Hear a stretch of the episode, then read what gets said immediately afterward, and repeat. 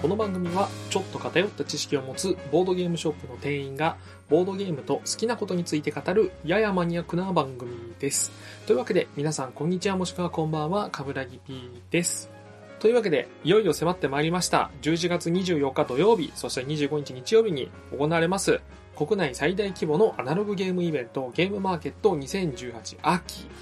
がもう間もなくということで、えー皆さんゲームのチェッ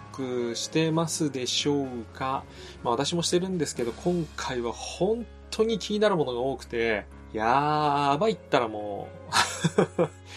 えー、ね、何度かね、配信できるように、情報を少しでもお伝えできるように撮らせていただいてるんですが、果たしてこの後編集をしてアップするっていうのが間に合うのかどうか、えー今収録しているこの時点ではよくわかっておりません。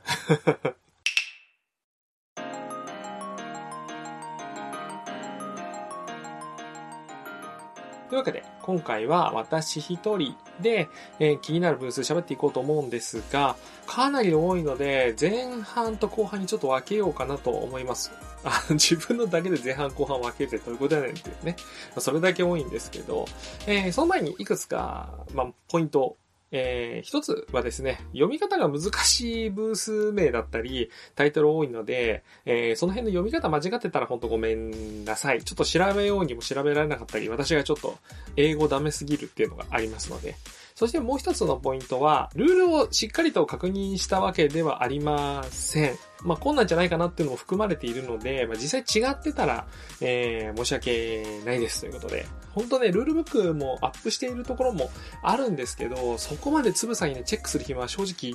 ないので、まあ、なんとなくこういう感じかなっていう想像で喋ってる部分が多少なりともありますので、えーご了承ください。そしてもう一つですね、私自身が、えーフレーバー大好き系のゲーマーなので、アブストラクトゲームに関しては、コメントが多分雑です。苦手というかね、そう、ああいうのって、あの、ことでルール説明しても、意外とシンプルなルール多いんで、実際やんなきゃわかんなくないみたいな気持ちになっちゃうんで、アブストラクトゲームがあまり紹介されないのは、面白そうなゲームが少ない、えーのではなく、私があまり得意じゃないからということをご了承ください。ではね、バンバンと言っていきたいと思います。ちょっとね、カタログのページ数までは今回触れずに行きます。まず前半はエリア出店とイニシャルでいうところの A、B、企業ブースになります。こちらね、カタログのページ言おうとしたんですけど、なんか2ページに2箇所ね、これ出てたりするんで、あの、この辺割愛します。というわけで一つ目は、エリアの3番、ディライトワークスさんです。まあ、FGO、フェイトグランドオーダーでおなじみなんですけど、ついに本格的にボードゲームも出していくぜということで、えー FGO デュエルも、あの、会場で買ったり遊んだりできるっぽいんですけど、今回はそれとは別に2タイトル、まあ、新規、むしろ FGO はちょっと関係がない形で発表されるということで、まあ、ちょっとホームページもしっかりできてるんで、覗いてみたら、まあなかなかに面白そうだぞと。一つ目がザ・ラスト・ブレイブ。えーゲームはですね、対戦ゲームなんですが、職業、属性、武器、カード、この組み合わせでキャラクターを作成すると。で、そのキャラクターの組み合わせがまあ2000以上あるんで何度でも楽しめるよって、はい、紹介されております。でですね、ゲームデザインは、なんと、金井誠二さん、そしてイラストは杉浦昇さんということで、あの、ラブレターコンビでございます。でですね、僕がこのゲーム気に入ったところっていうのは、まあ、キャラクターを作ってバトルするんですが、その、キャラクターの能力、特性っていうのは非公開になってますよと。まあ、つまり、最初にカードの組み合わせがあるって言いましたね。その組み合わせっていうのは、えゲーム中に、えー推理して対策を取ろうというようなシステムですね。で、なんかダメージを受けると特殊能力っていうのが公開されて、より強力な、えー技を使用できるようになるぞと書いてあるんですが、まあこれ逆に言うと能力公開すると対策も取られやすくなっちゃうよっていう、なんというか、まあ、あの、フェイトの宝具っぽいよね。なので、フェイト好きな人も楽しめると思います。フェイトもね、その原作というか、まあ、劇中で必殺技というか特殊能力というのを使って相手に見せてしまうことで、こいつはこの英霊なのではないかみたいな感じで、まあ、情報推理なんてするっていうシーンがあるので、そういった人も楽しめちゃうんじゃないかなというところで価格1800円、割とお手頃だと思います。そしてもう一つが、えー、これは、なんて読むのかな？チェインソムニアでいいのかな？チェインソムニア？うん。合ってるか。チェインソムニア悪魔の城と子供たちということで、特殊能力を持ったキャラクターでランダムダンジョンから脱出するボードゲームとなっております。えっ、ー、とですね、ランダムダンジョンって何なのかっていうと、あの、いわゆる真四角のタイルを、えー、めくって、隣に、まあ、一つのフロアができて、その次をめくってくっつけてみたいな。えー、ゲーマーさんでイメージ湧くとすると、ゴーストハンター13とか、丘の上の裏切り者の館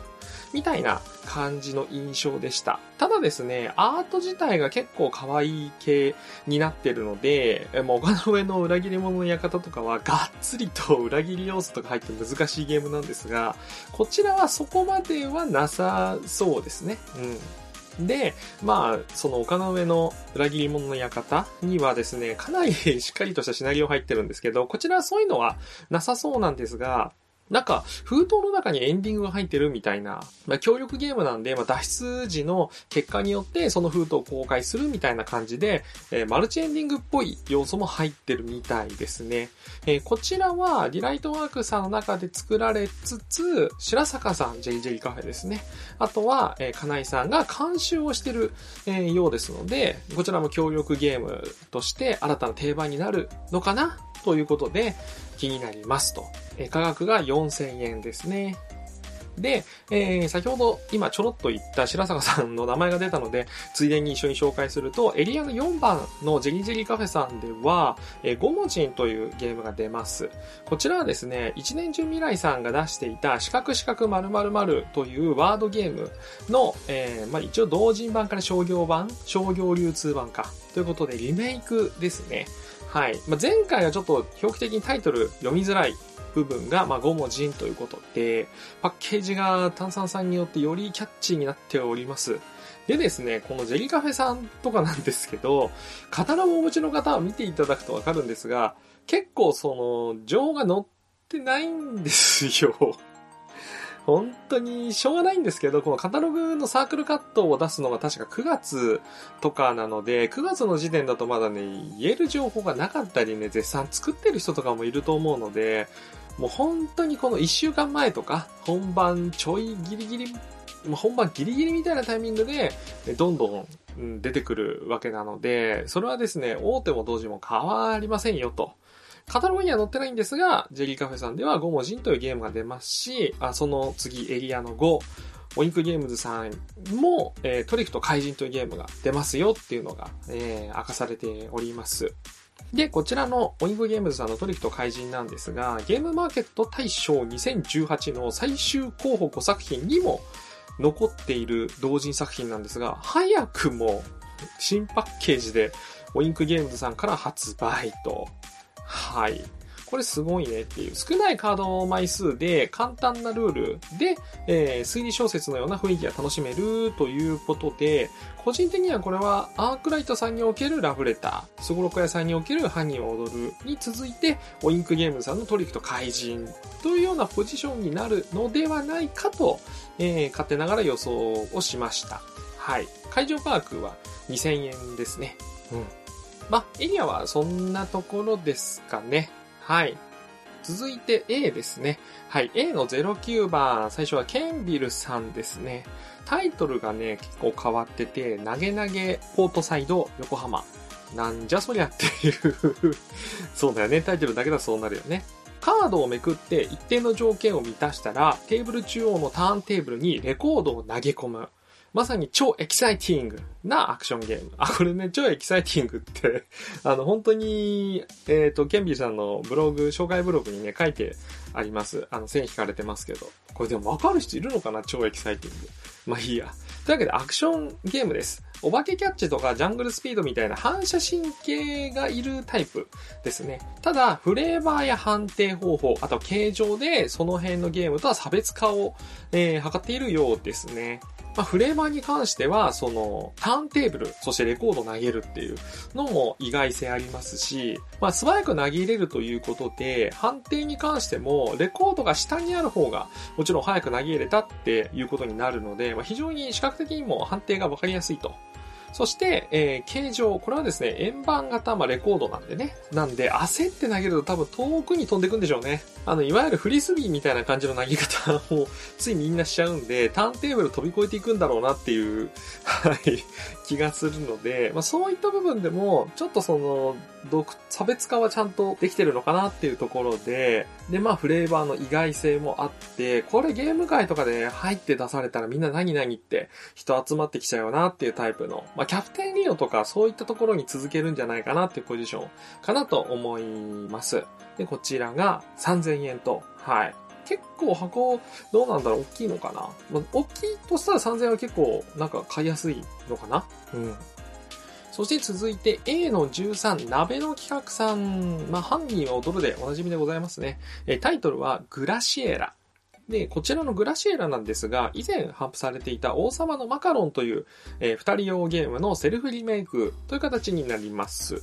えー三目並べのように交互に石を盤面に置いていって、同じ色を3つ連続させれば勝ちっていうゲームなんですけど、ポイントはコマの色が3色ありまして、それをお互いが同じ数持っているっていうのが独自の悩みポイントかなと。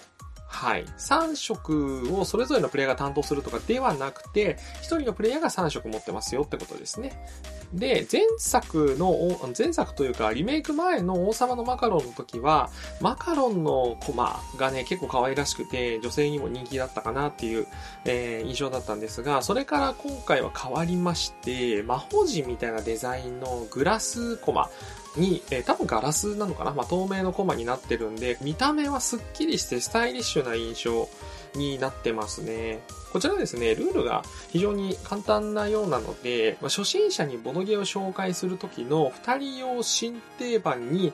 なるかもしれないと。まあ、今だと鉄板はやっぱりガイスター、えークワルトなんてあると思うんですけど、まあ、バトルラインとかはね、なんか初心者にいきなり 説明するの難しいんで、で、そこに、このグラシエラが選択肢で入ってくると面白いなぁなんて思います。こちら3000円でございます。はい、続いて A の14番。これは、ベイジンクエンティスタジオ。もっとさ、英語読めなさすぎだよね。はい。こちらは、えーオブシディアンプロトコル、国用のプロトコルというゲームですね。これ、カタログのサークルカット見ると、なんだかよくわかんないと思います。えー事実、よくわかりません。謎が多いブースですね。かなりね、情報が出てない、まあ、海外のメーカーなんですよ。で、実は BGG 見ても、全然情報が載ってないというか、点数出てないし、まあ、そもそも売ってないみたいなので、今まで。はい。なんですが、えーこれ気になったんで調べまして、実は Facebook で検索すると出てくるんですね。その今年のエッセイに出展した際の写真が確認できまして、その写真をね、ぜひちょっと一度見てほしい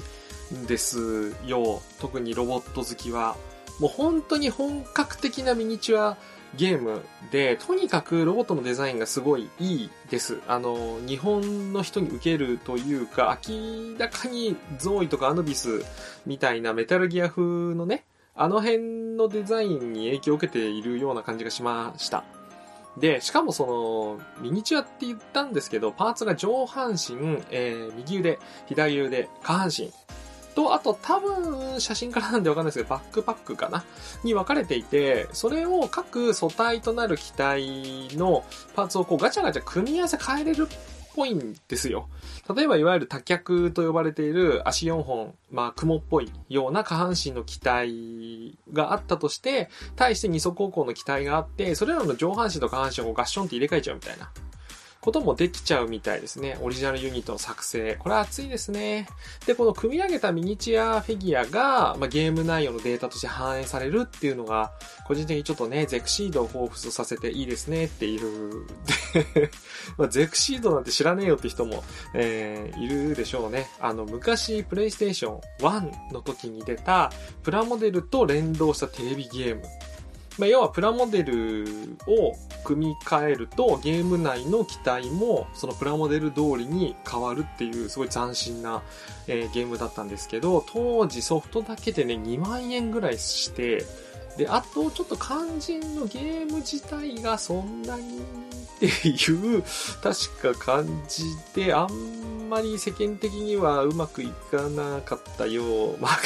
完全に余談ですね。はい。まあ、というわけでゼクシードっぽいという、えー、個人的な感想なんですが、それはさておき、で、肝心のゲームなんですけど、なんか、テレイみたいなのも使ってたんで、多分高低差とかはあるのかな。で、V ごとにね、耐久値みたいなのが設定されてるんで、っと上半身が壊されると、なんか一発でアウト。まあ、頭部もついてるし、コックピットが、まあ、胸とかにあるのかな。で、逆に上半身は無事でも、まあ、右腕、左腕、下半身みたいな全部壊れても、まあ、アウトみたいです。はい。で、まあ、ダイスとか使って判定したりすんのかなちょっとね、そこまでは本当にわかんないんですけど、そもそもこれ買えんのっていうのも完全に不明でございます。言語依存はどれぐらいあるのかとかも多分結構バリバリあると思うんですけど、ま、値段も不明、販売するかどうかもわかんないっていうような状態なんですけど、えー、ロボット好きはね、ぜひ覗いてみてください。もし、えっ、ー、と、エッセンで出たようなブースをそっくりそのまま持ってくるとしたら、結構かっこいいロボデザインのタペストリー使ってたんで、あの辺が目印になるんじゃないかなと。ただね、私有もやってるんで、まあ本当やってみる価値ありますぜってことですね、私有に関しても。はい。え続いてが A の35、小細工さんのエンブリオマシンボードゲーム。これね、なんかルーシーさんと撮った時もちょっと喋ったんで、今回まあさらっとはい。エンブリオマシンという、もともと TRPG だったんですが、ボドゲ化しましたと。元のロボットデザインはね、ジンキとかウィンガルガの、ウィンブルガか、の、えー、綱島史郎さんがやってたんですけど、今回はそのロボを、えー、別の方がリファインしてるみたいで、かなりロボットデザイン、こちらも人気出てますね。で、こちら側、さすがにコマはリターミニチュアではないんですが、いわゆる厚紙タイルをスタンドに立てて使うタイプかなと思うんですけど、まあその分、コストもかなり抑えめで3500円。まあ、ロボット好きは、とりあえず抑えてみてはいいんじゃないかなっていうような、えー、感じでございます。そして続いてが、えー、A の39、1.3ですね。1.3もまだまだ結構ゲームの種類が多くてですね。まあ一番有名な東京ハイウェイなんですが、会場には今回2人用は持っていかない。そして代わりに東京ハイウェイ、えー、4プレイヤーバージョンが出ますよと。こちらですね、4人用ということで、価格が5400円になってるんですけど、そもそも2人用で値段考えたら、2つ買うよりは安いよっていう そんな感じですね。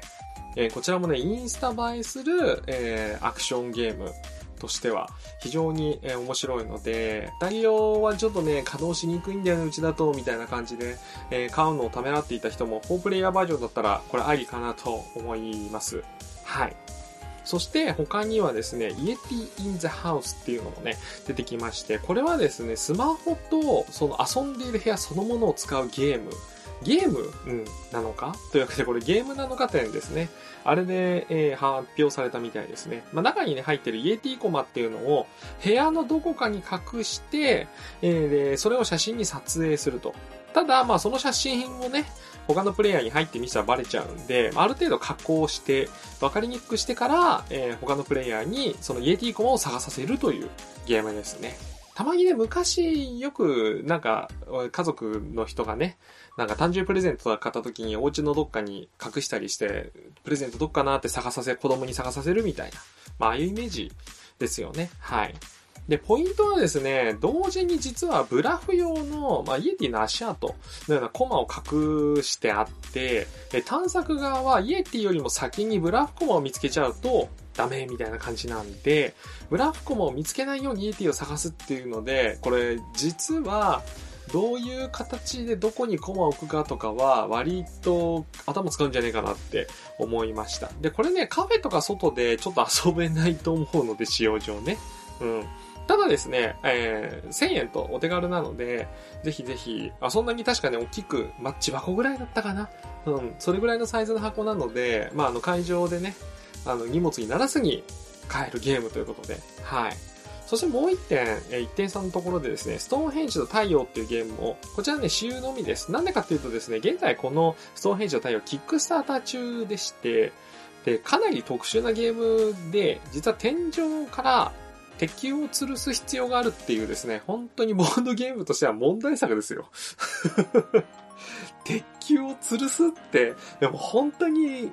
どういうことよっていうね。うん。こういうのはね、実際生で見るのと、ホームページの画像だけで見るのとではね、やっぱね、全然違うんで、ぜひせっかくなんで、ちょっと会場、あ、でも会場、あ、まあなんか工夫してんだろうな。そうだよね。東京ビッグサイトの天井から鉄球吊るしちゃったらやばいもんね。なんかご苦労してると思うんですけど、その辺もちょっと見に行っていかがでしょうかということで。まあ、こちらはあの、あの、買えませんのでご注意ください。そして次が A の46、18回ですね。えこちらはですね、2018年デビューのサークルさんがこう一発待って合体してるブースなんですよね。かなりね、数が多いので、サークルさんの。で、サークルの数が多いってことはゲームの数も多いので、ちょっとね、お目当て探すの大変なんじゃねえかなっていう 気がするので、お気をつけください。で、その中でも個人的には、えー、前回から改良を加えたと言われている、コグマヤンさんの酒登り第2版というのが、えー、気になっております。あの、笹舟にイクラコマを乗せるっていうね、ペンギンパーティーのようなルールではあるんですけど、ちょっとブラフ要素があったりと、まあ、あの、ちゃんと差別化剥がれてるゲームですので、気になった方覗いてみてください。えっ、ー、と、酒登り2班は1800円ですね。はい。ほんでもって続いて A の48、フリジアエンタープライズさん。えっ、ー、とね、今までは多分、ウォーロードゲームズさんの名前で出てたんですよね。今回ちょっと名前違うんで、ご注意ください。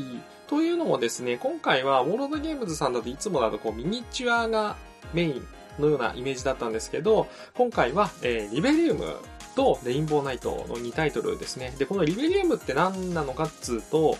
まあ、穴の開いているクレジットカード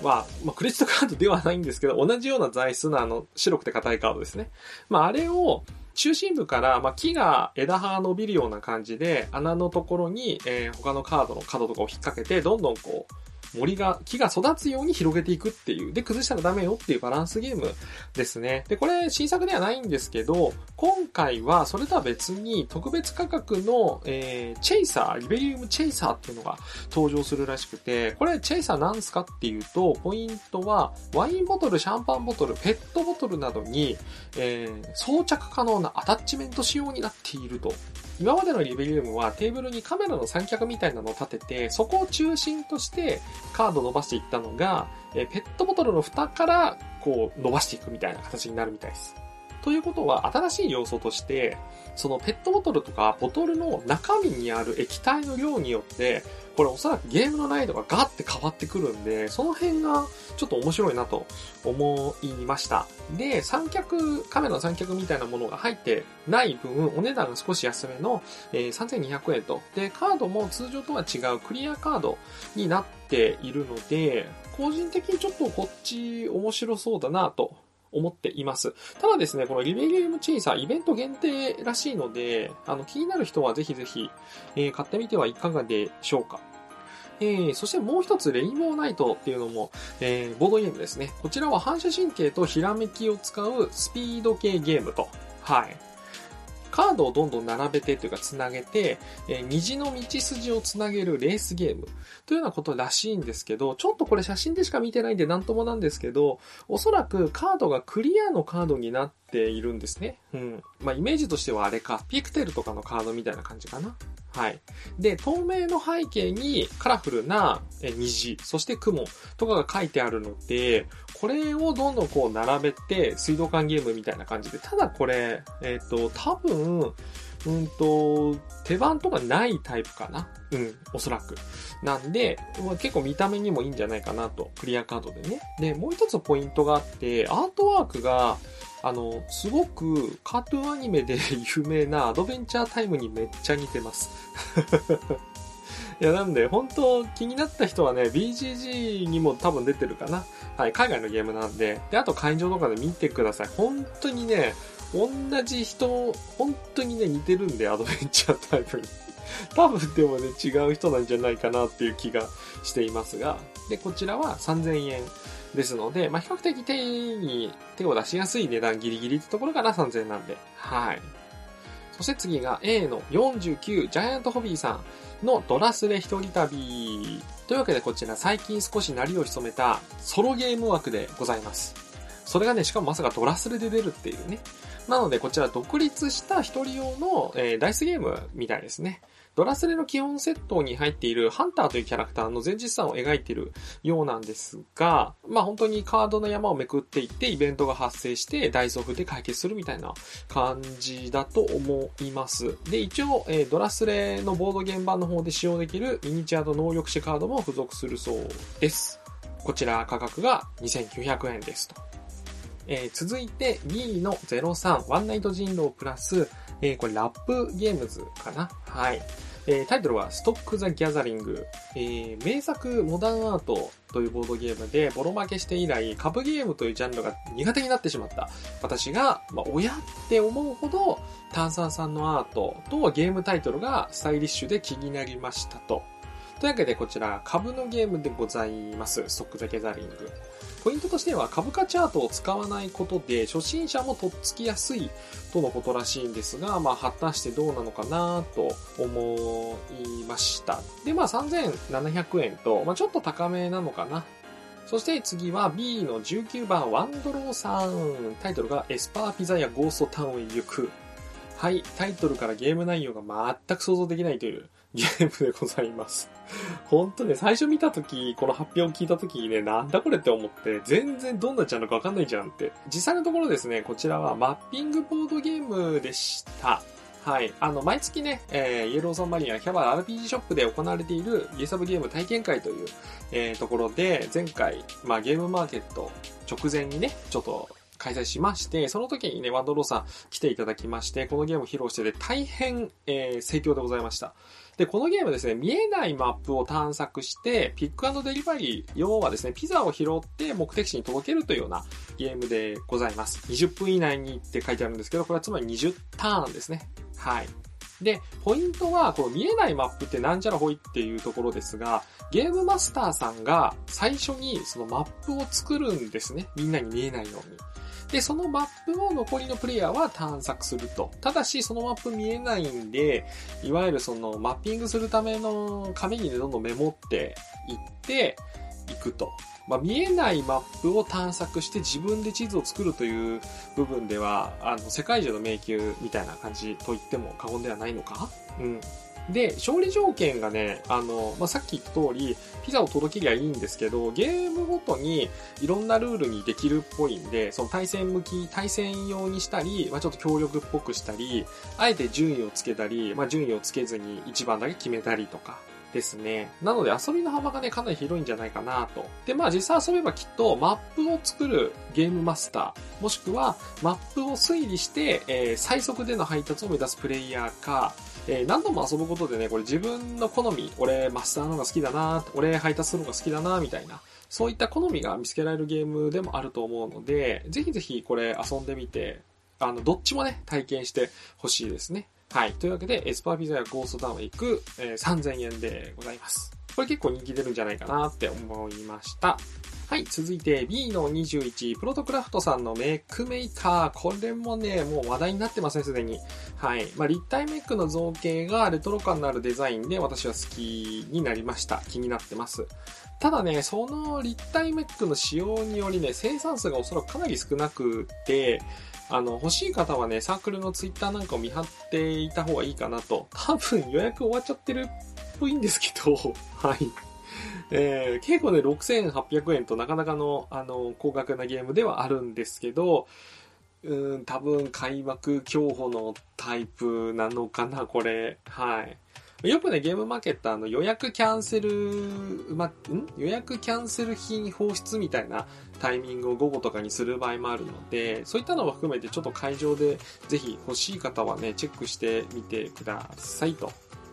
そして B の25がサザンクロスゲームズゲーム工房ということで、カタログにはね、こちらも全部載ってなかったんですけど、ツイッターなんかを見てたら、あの、いわゆるエイジオブシリーズと呼ばれているエイジオブブリゲート大平団時代、そしてエイジオブプロモート、えー、大人脈時代が出るらしいです。まあファンの方はね、ぜひぜひチェックしてみてくださいと言いつつ、私は個人的に、え新装版になったカナワングランプリがおすすめでございます。前回のゲームマーケットが終わった後に、確かね、ディアシュピールさんに遊びに行った時に遊んだのかな。結構ね、ワードゲームとして普通に面白いんですけど、ちょっと個人的に他のワードゲームに比べると認知度が低いんじゃないかなと思ってまして、ぜひね、この機会で新装版カナワングランプリね、ちょっと体験してみてください。非常に面白いです。えー、そして B の30、クリメージさんかな？はい。えー、たった今考えたプロポーズの言葉を君に捧ぐよ、丸。というわけで、前回ツイッターでね、これ噂が広まってというかバズって大人気となったゲームでございます。え、その後ですね、一般流通みたいな形、まあ、委託販売を含めてほとんどなかったので、かなり、えー、イエサブのお店の方でもね、問い合わせを受けていました、このゲーム。なので探している人多かったと思います。ようやく再販になりますんで、気になる人はね、この機会にぜひ買ってみてください。人気度によってはまた会場とかでね、完売すると、次の再販いつなんみたいな可能性もありますので、ご注意くださいと。いうところで、だいたい今20、30弱ぐらいゲームを紹介したんですけど、ちょっとね、喋るの疲れてきたんで、これやっぱね、一人で喋ってるからね。なので、一旦休憩を挟んで、後半 C 以降ですね、ちょっとね、駆け足になるかな、どんどん申し訳ないんですけど。いやーね、気になるからね、言いたいこといっぱいあってね、で、これきっとね、どうせね、編集したらね、もう半分ぐらいになってんだろうなとりあえず、はい、ここで一旦切らせていただきます。ひとまず、ここまで聞いてくださってありがとうございます。ぜひぜひ、ゲームマーケット2018秋で素敵なゲームを見つけるためのお手伝いになれたら幸いです。ということで、ここまでお聴きくださりありがとうございました。ひとまず、切らせていただきます。カブラギピーでした。ではでは。